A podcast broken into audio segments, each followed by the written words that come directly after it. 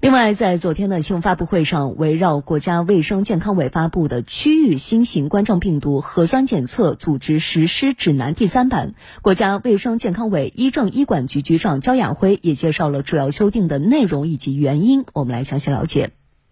焦亚辉介绍，国家卫健委修订核酸检测组织实施指南，范围上全员改区域，更加突出强调科学和精准的划定核酸检测范围。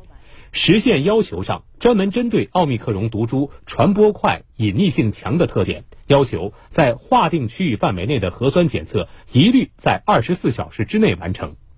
在细化指导上更加精确有针对性，包括各地在组织实施过程中要求成立九个专班，在采送检报各个环节更加精准有效的匹配，以及核酸能力、采样人员配置、采样点设置等。都做出了更加具体的、有针对性的指导。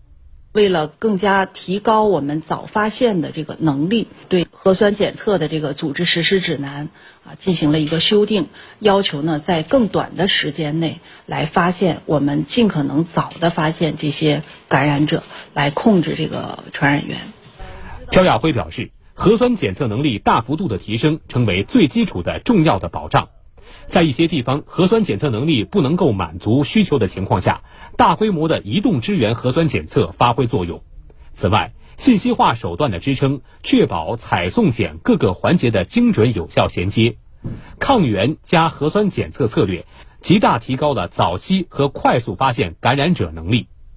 焦亚辉强调，新版核酸检测组织实施指南要求，要在科学精准的流调以及严格的管控措施基础上。来划定核酸检测的实施区域范围，并且这个范围不是一成不变的。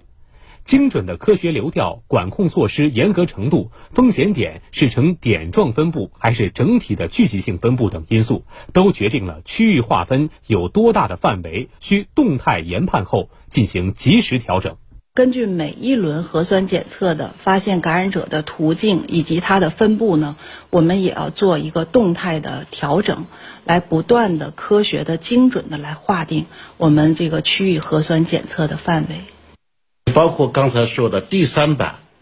核酸检测的这个修订，它都是基于科学的，来精准的使它单元细小。更精确、更具针对性。